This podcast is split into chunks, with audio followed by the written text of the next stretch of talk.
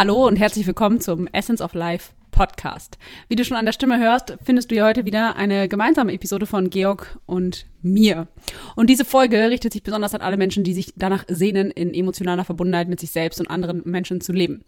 Und zwar ist das hier eine ganz besondere Folge, weil Georg und ich hier heute das Essence of Life Modell für emotionale Heilung präsentieren werden und wirklich mal darüber sprechen, was wir als die wesentlichsten Prinzipien und Schlüssel erachten, damit du zu emotionaler Verbundenheit gelangen kannst und deine Bindungsthemen nachhaltig integrieren kannst. Ja, vielen Dank, äh, liebe Lucia, für deine schöne Einleitung. Und äh, genau, du hast es äh, ziemlich gut auf den Punkt gebracht. Äh, wir möchten heute hier in dieser Folge teilen, so gewissermaßen den roten Faden, den es braucht, unserem Verständnis nach, um uns nachhaltig von Minderwertigkeitsgefühlen, chronischer Einsamkeit und dem Gefühl stecken geblieben Seins sich zu lösen.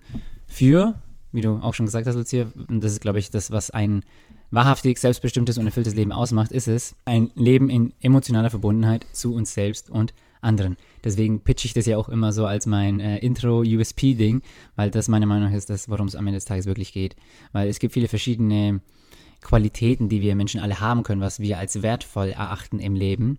Aber wenn ich mit diesen Qualitäten nicht in Verbindung bin, ja, dann bin ich halt mit ihnen nicht in Verbindung.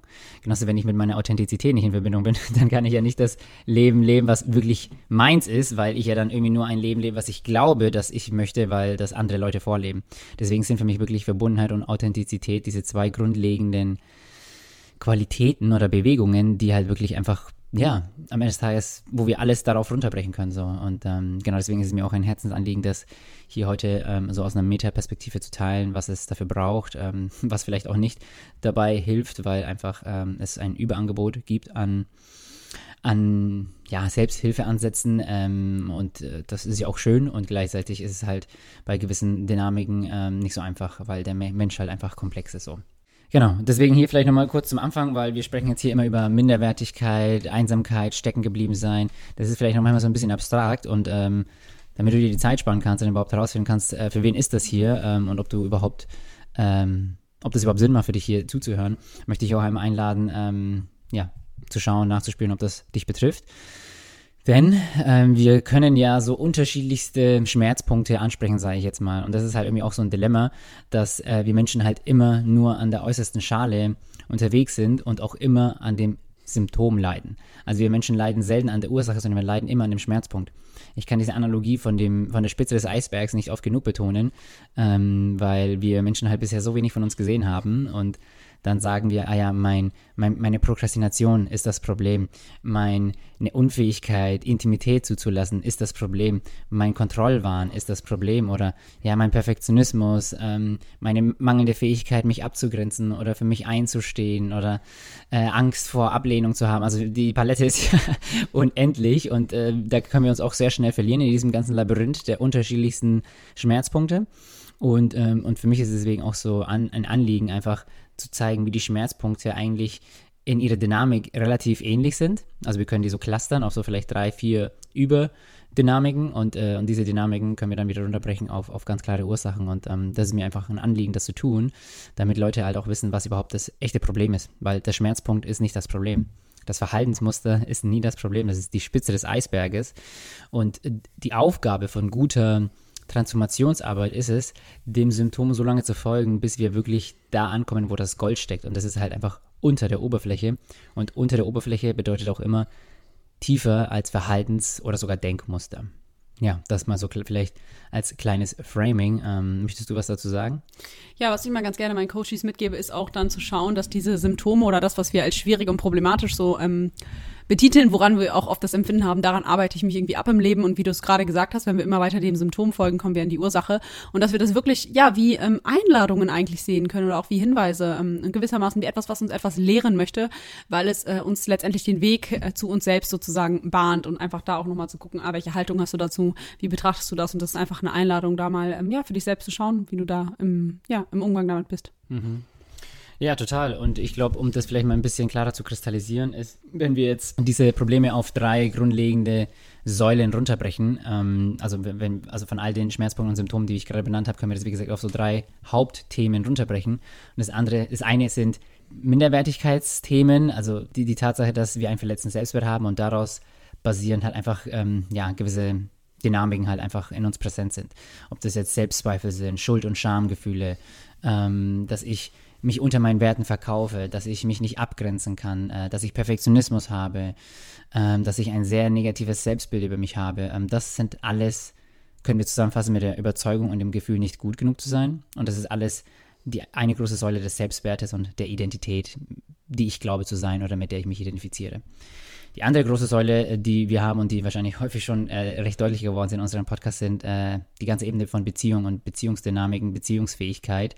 Ähm, genau, wir Probleme, ah ne, Abgrenzung ist auf jeden Fall auch ein großes Thema davon. Ähm, ja, Streitsucht, Klammern, Mauern, ähm, ja immer wieder die gleichen Probleme zu machen in Beziehungen, dass ich mir immer wieder den, die ähnliche Partner in mein Leben ziehe, die nicht gut sind für mich, dass ich Menschen immer im Leben habe, die mich nicht gut behandeln oder wo ich total den People-Pleaser habe und ähm, ja, versuche alle Leute immer äh, Harmonie reinzubringen und so, ähm, genau, oder dass ich einfach nicht Intimität zulassen kann. Ähm, genau, dass ich es nicht schaffe, mich verletzlich zu machen, äh, wirklich Emotionen zuzulassen und ähm, all diese ganze Palette. Ich glaube, das könnte ich jetzt auch noch länger auflisten, aber ich glaube, das wird schon deutlich.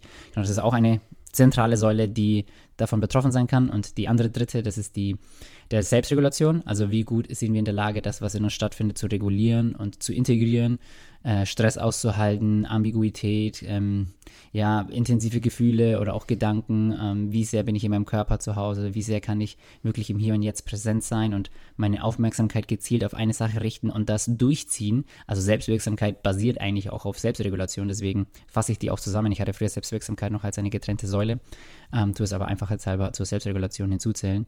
Und Selbstwirksamkeit bedeutet einfach, wie handlungsfähig bin ich, wirklich bewusst und aktiv auf mein Erleben ähm, Einfluss zu nehmen. Also habe ich wirklich das Gefühl, ah ja, ich, I am the one who lives my life sozusagen, habe ich wirklich die Kontrolle oder bin ich sozusagen hilflos ausgeliefert und ähm, ja, ich glaube, das äh, wird hoffentlich auch schon ganz klar, was Selbstregulation ist. Und all diese drei Dinge werden halt äh, fundamental teilweise oder alle ähm, gestört durch, logischerweise, ich glaube, das ist jetzt schon deutlich geworden, dass die Ursache dafür ähm, emotionale Traumata darstellen. Und ähm, ja, so viel erstmal dazu. Möchtest du noch was zu dem, zu dem sagen, was ich gerade benannt hatte?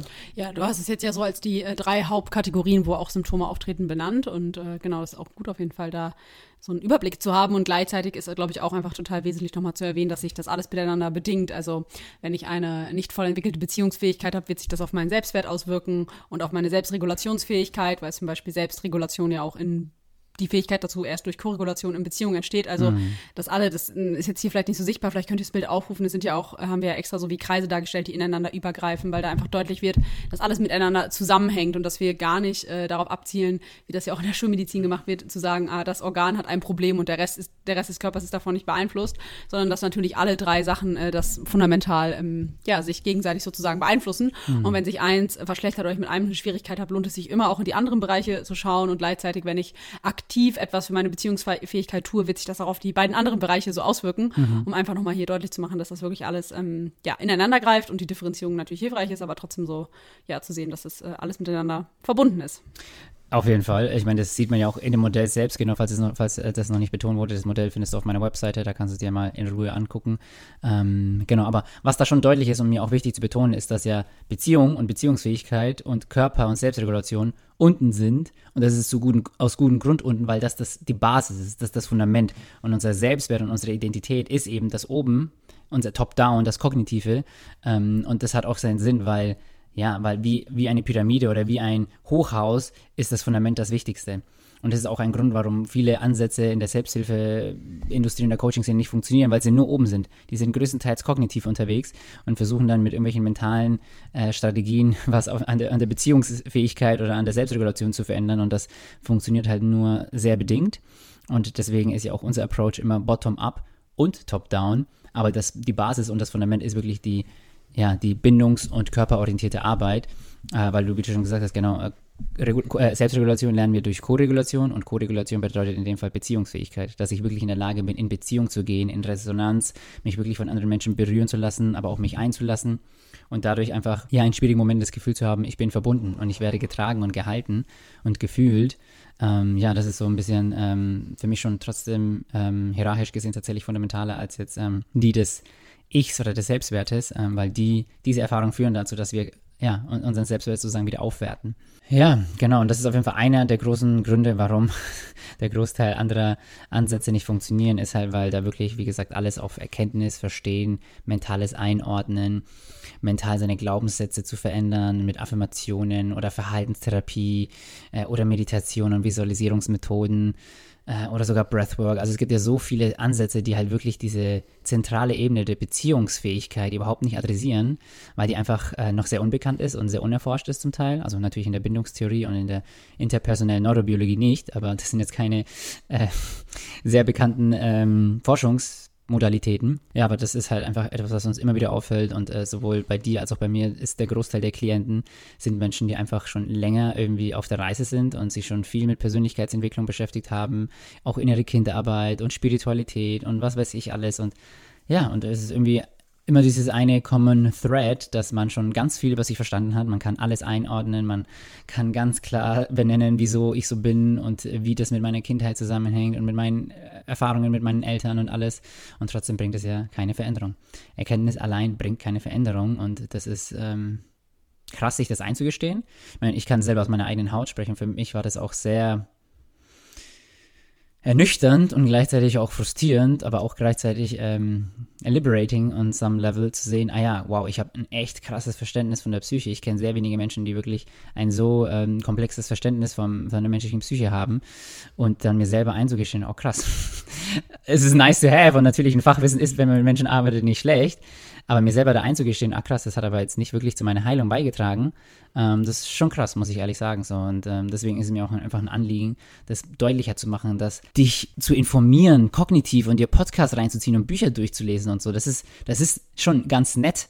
Aber wir sollten das nicht verwechseln mit einer echten Aufarbeitung. Weil ich kenne sehr viele Menschen, auch sehr viele Männer, die ziehen sich übelst viel Input rein und dann denken wir, dass wir dadurch was für unsere Heilung machen, aber ähm, in den meisten Fällen ist es eigentlich sogar nur eine Kompensation, ja.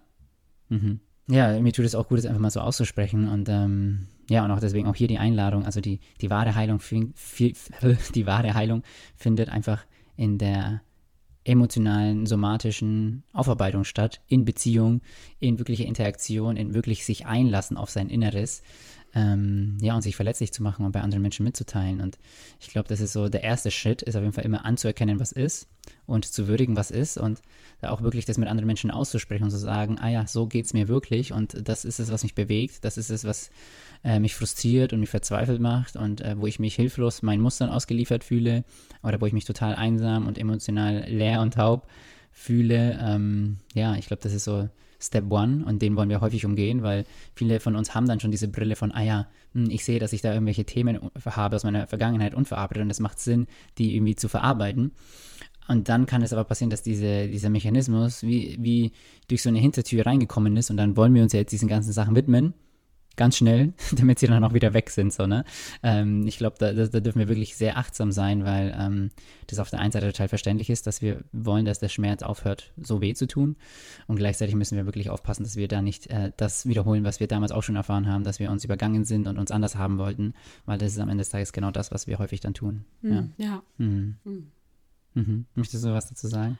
Genau, auch einfach nochmal wirklich ja, deutlich zu machen, dass einfach ein Weg von emotionaler Aufarbeitung und Heilung, dass das einfach Zeit und Beständigkeit braucht und dass äh, auch vollkommen klar ist, dass es ein Weg ist, der, ja, wo wir immer erstmal davon ausgehen dürfen, dass er unser Leben lang unser Weg ist und dass es gar nicht darum geht, irgendwo anzukommen, sondern einfach wirklich auf dem Weg zu sein, da wo ich gerade bin und mich letztendlich ja da abzuholen oder da mit mir zu sein, wo ich gerade bin. Äh, weil wenn ich, genau, wie du es auch gesagt hast, wenn ich immer schon so woanders sein will, dann ähm, gebe ich mir gar nicht die Chance, Frieden mit dem Hier und Jetzt zu schließen. Und das ist ja eigentlich da, wo Heilung entstehen kann, so wenn wir wieder im Hier und Jetzt ankommen und da annehmen, wie wir sind. Und genau, jetzt haben wir ja schon so ein bisschen das auch angerissen, aber wie genau kann uns denn jetzt ähm, das ja, Modell dabei helfen oder was ist äh, so das Ziel, um damit besser umzugehen, um eine wirklich wirksame Heilungserfahrung bieten zu können? Hm. Ja, das ist die große Frage und ich meine, ähm, wir haben da jetzt schon vieles so irgendwie angeschnitten und wenn man sich das Modell nochmal vor Augen führt, wird wahrscheinlich einiges deutlich werden, hoffe ich. ist immer schwer, mich nicht aus meiner eigenen Perspektive darauf zu gucken, weil für mich das alles so obvious ist und alles irgendwie total Sinn macht und schlüssig ist, aber natürlich bloß, weil es für mich obvious ist, heißt es nicht, dass es für andere auch so obvious ist. Genau, aber was es letztlich grundlegend bedeutet, ist, dass gute Traumaarbeit ähm, bindungs-, körper- und identitätsorientiert ist. Wir können auch sagen, dass all diese Dynamiken, unter denen wir leiden, wir alle mit der grundlegenden Auffassung zusammenfassen könnten, das Gefühl und die Überzeugung nicht richtig zu sein, das wiederum wiederum ist aber zur Ursache, dass wir uns von unserem wahren Selbst abgetrennt haben, also die Unverbundenheit. Mhm. Das ist auch die Essenz von Trauma. Die Essenz von Trauma ist die Unverbundenheit zu meinem authentischen Selbst und zu anderen Menschen. Das heißt, ich, ich erfahre nicht nur Schmerzen und äh, bin überwältigt mit meinen Gefühlen, sondern ich bin auch damit alleine. Mhm. Gewissermaßen ist sogar das vielleicht sogar das ursprüngliche Trauma. Das Trauma ist nicht, dass uns schlechte Dinge widerfahren sind oder schmerzhafte Dinge. Das eigentliche Trauma ist, dass wir eigentlich damit alleine sein mussten. Mhm. Ja, und das ist, glaube ich, das, was es auch so schwierig macht, ist, dass wir total überfordert sind, überwältigt, eingefroren, emotional taub und total ohnmächtig. Und wir sind in diesen Zuständen alleine.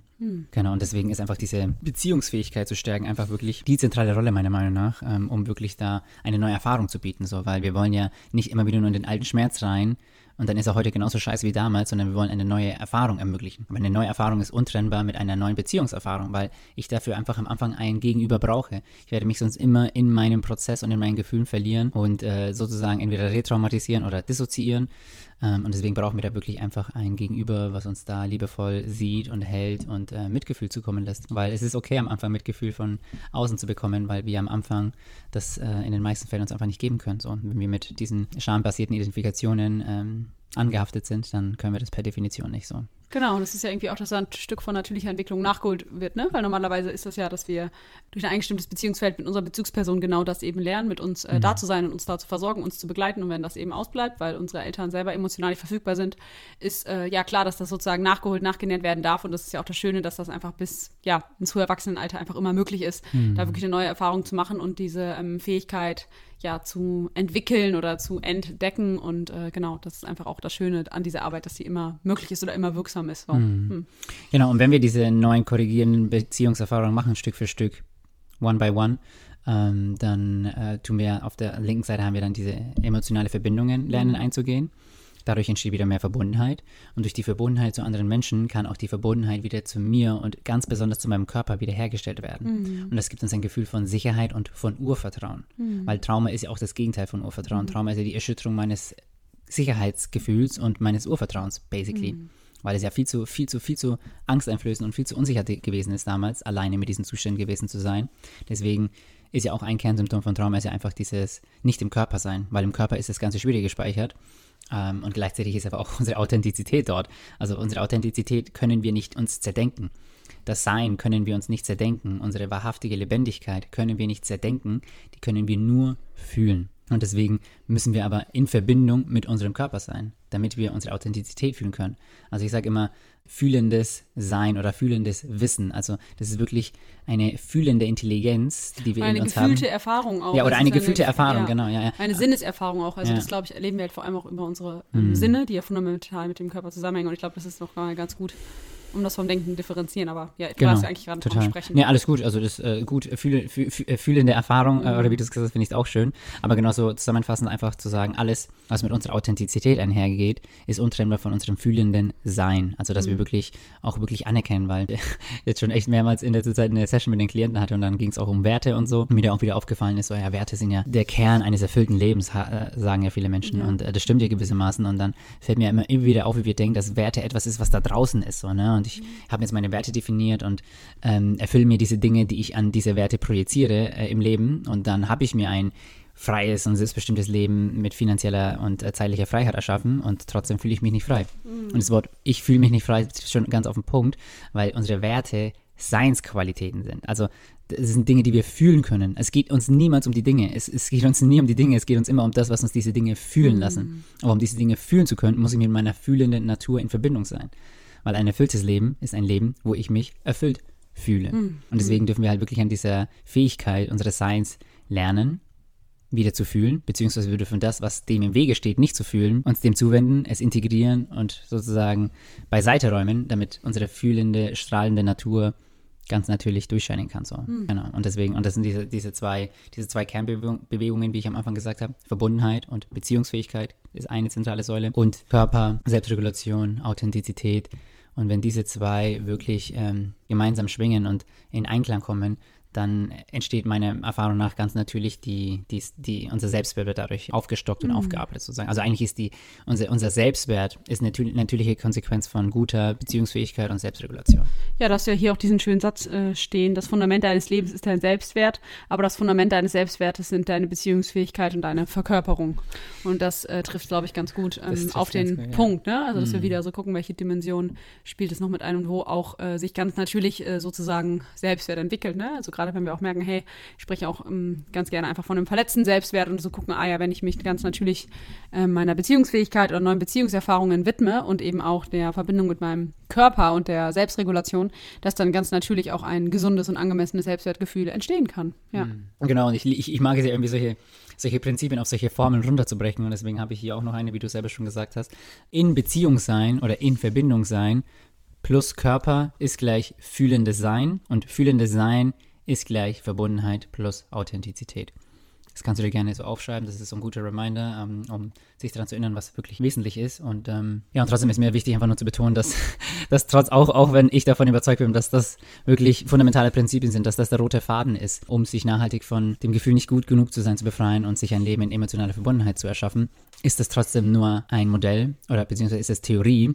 Und ein Satz, den ich immer ganz gerne benutze, ist, in der Theorie gibt es keinen Unterschied zwischen Theorie und Praxis, in der Praxis aber schon. Hm. Was ich damit sagen will, ist, dass es nicht bedeutet, dass es in der Praxis so einfach laufen wird, weil wir einfach komplexe Wesen sind, weil wir emotionale Wesen sind. Wir sind nicht rein logische, äh, äh, stumpfe, ähm, lineare Wesen, sondern wir sind emotional, es ist komplex, es ist chaotisch und es ist auch einfach ähm, in der realen Welt einfach anders. Und deswegen findet die wahre Aufarbeitung nicht in der Theorie statt, indem wir uns ganz viele Inhalte reinziehen. Ähm, das will ich einfach hier mit nochmal betonen. Und ja, und deswegen möchte ich dich hier wirklich einfach einladen, dich auf diese tiefere Aufarbeitungsarbeit einzulassen und zu gucken, wo gibt es Möglichkeiten, das in Anspruch zu nehmen. Und natürlich möchten wir hier auf unsere Begleitung aufmerksam machen. Ähm, wenn du uns jetzt schon eine Weile verfolgst, dann wirst du mitbekommen haben, dass wir unser Programm und unser Angebot dabei sind, komplett zu erneuern und zu optimieren.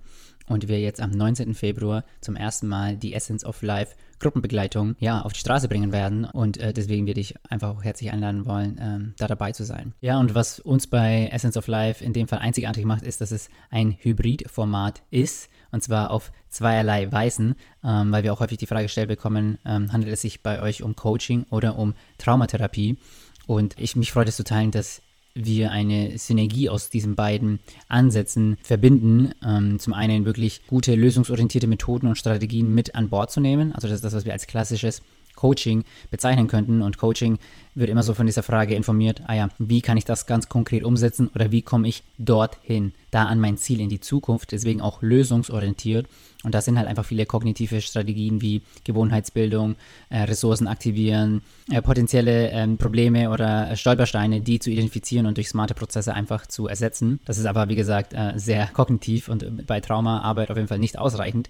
Nichtsdestotrotz ist es wichtig, einfach auch sein Environment und sein Umfeld zu verändern. Aber der Kern ist trotzdem diese äh, prozessorientierte Aufarbeitung, das Erforschen im Hier und Jetzt mit dem, was mich daran hindert, das umzusetzen. Also wer ein lösungsorientiertes Coaching von der Frage informiert wird, wie komme ich dorthin oder wie kann ich das ganz konkret umsetzen, ist bei dem prozessorientierten Traumaansatz immer die Frage, was hindert mich daran, das zu leben bereits? Und da, da merkst du schon, da sind wir immer auf dem Prozess, der im Hier und Jetzt da ist, der noch aus meiner Vergangenheit unintegriert ist, mit dem wollen wir uns verbinden und uns dem zuwenden. Weil ja, wie gesagt, Verbundenheit und Authentizität, und Authentizität unsere Natur ist. Und so wie bei einer Blume, die sich ganz natürlich zum Sonnenlicht hinbewegt, gibt es bei uns allen eine ganz natürliche Bewegung zu Verbundenheit und Authentizität. Wir müssen uns nur dem zuwenden, was dem im Wege steht und das verarbeiten. Und dann können wir das Natürlichste der Welt auch verkörpern. Und das ist halt dann die ganze Prozessarbeit, das emotionale, transparente, verletzliche Mitteilen, die Beziehungsfähigkeit stärken sich mit äh, emotionaler Heilung beschäftigen und all die Sachen, über die wir die ganze Zeit sprechen.